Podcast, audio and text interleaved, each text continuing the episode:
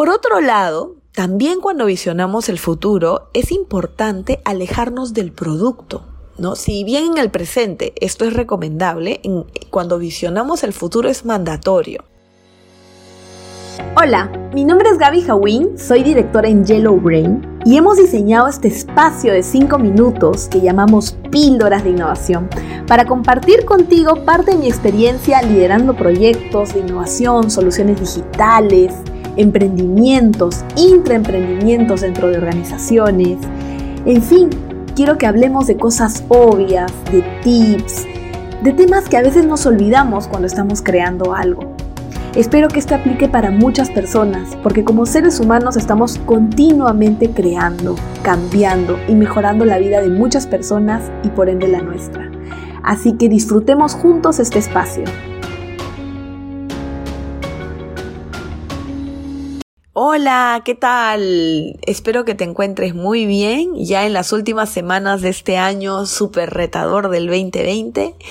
Me encantan siempre los últimos meses del año porque con mucho entusiasmo veo a las personas ya prepararnos para el año siguiente, ¿no? De hecho, eh, en Yellow Brain, por ejemplo, es, es, muy típico que ya para estas partes del año estemos trabajando con nuestros clientes su planteamiento estratégico para el próximo 2021, ¿no? Las nuevas ideas o incluso eh, una de las cosas que más me gusta es un workshop que tenemos de visioning, donde nos permitimos con nuestros clientes, con sus equipos, a viajar al futuro.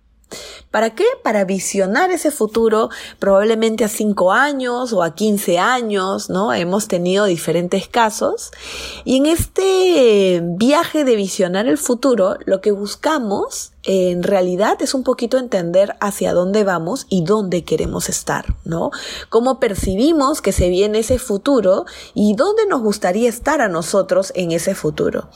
Eh, hacer este ejercicio es muy potente porque nos permite inspirarnos, ¿no? Y motiva nuestra creatividad, nuestra motivación, porque de hecho pensar en el futuro normalmente nos da una energía muy positiva para diseñarlo, ¿no? Es como que pensamos en las posibilidades de lo que podríamos crear en nuestra organización o incluso, ¿por qué no?, a nivel personal y profesional también, ¿no? Pensar en el futuro también te, te da esa esperanza porque siempre eh, prevemos que el futuro va a ser mejor, ¿no?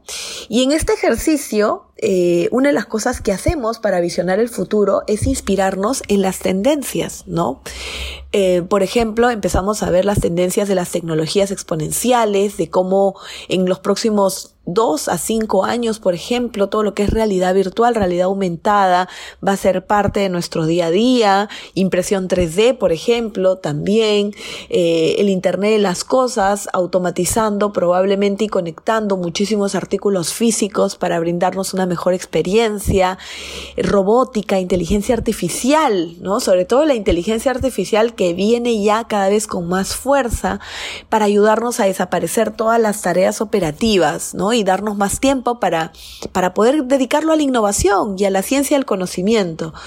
Bueno, entonces el primer paso que hacemos para visionar el futuro es esto de, de, de entender las tendencias, de discutirlas en el equipo, darnos un espacio de medio día por lo menos para poder visionar juntos el futuro y compartir esas tendencias.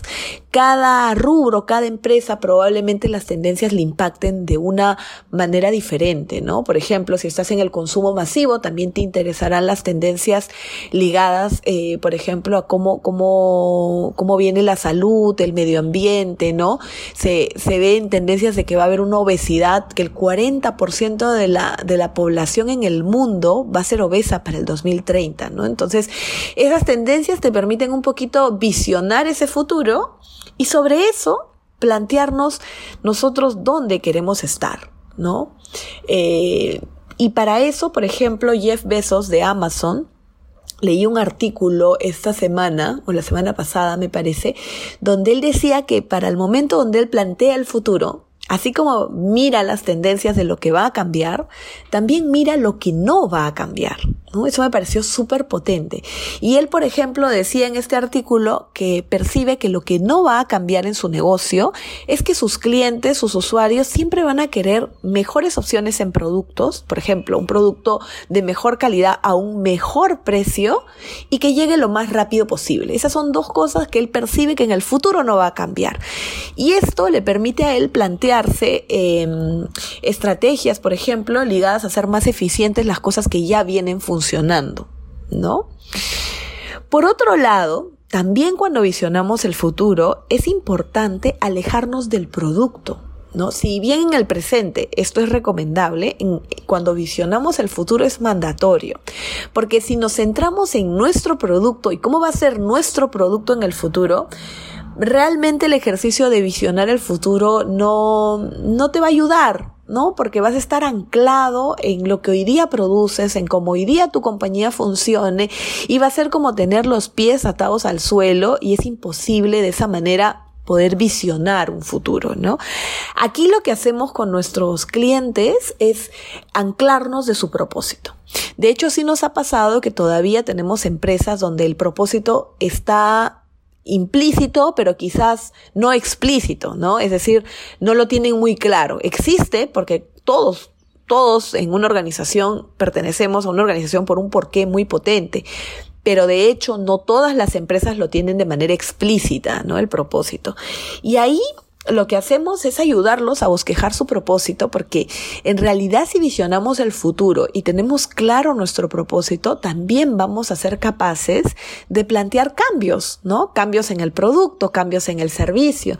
De hecho, nos pasaba hace unos meses que estuvimos acompañando a una empresa muy importante que se dedica a todo el tema de pisos, ¿no? Pisos acabados. Y por ejemplo, en el caso de ellos, el enfocarnos en el propósito y no en el producto permitió que puedan visionar nuevas líneas de negocio, nuevas líneas de servicio eh, y hacer este ejercicio de una manera eh, que les permita identificar oportunidades en el futuro. Ok, una vez hayamos visionado el futuro, gracias a que nos hemos inspirado en tendencias, gracias a que también hemos identificado las cosas que pensamos que no van a cambiar, ¿no? Eh, y nos hemos alejado del producto que hoy día producimos y nos hemos conectado a nuestro propósito y frente a eso hemos visionado dónde queremos estar en ese futuro y cómo queremos atender a nuestros clientes, lo importante es que regresemos al presente. Y al momento de regresar al presente lo hacemos para establecer objetivos que nos permitan alcanzar ese futuro. ¿Sí? Y a partir de esos objetivos probablemente planteemos estrategias que nos permitan alcanzar los objetivos para alcanzar ese futuro que hemos visionado. Y con ello también es muy importante definir los pilares, ¿no? Hoy día probablemente en nuestra organización ya tengamos pilares como por ejemplo estar enfocados en el cliente, em, eh, innovación de repente o el mejor servicio al cliente, no lo sé. Tengamos pilares que ya sostengan nuestra organización y después de hacer este ejercicio de visionar el futuro es una oportunidad para volver a cuestionar esos pilares y ver si efectivamente nos van a permitir llegar a ese futuro que estamos esbozando, que estamos visionando o también tendríamos que cuestionarlo. Bueno, esto ha sido un compartir muy, muy rápido de lo que significa visionar el futuro y cómo nos puede ayudar a generar innovación de nuestra organización para mantenernos vigentes en ese futuro. Eh, si necesitas ayuda o quieres consultar o que te pasemos de repente algunos formatos que usamos para nuestro workshop con empresas, escríbenos por LinkedIn o directamente por alguna red social de tu preferencia. Estamos en Facebook, en Instagram. Y nada, te deseo que tengas una excelente semana.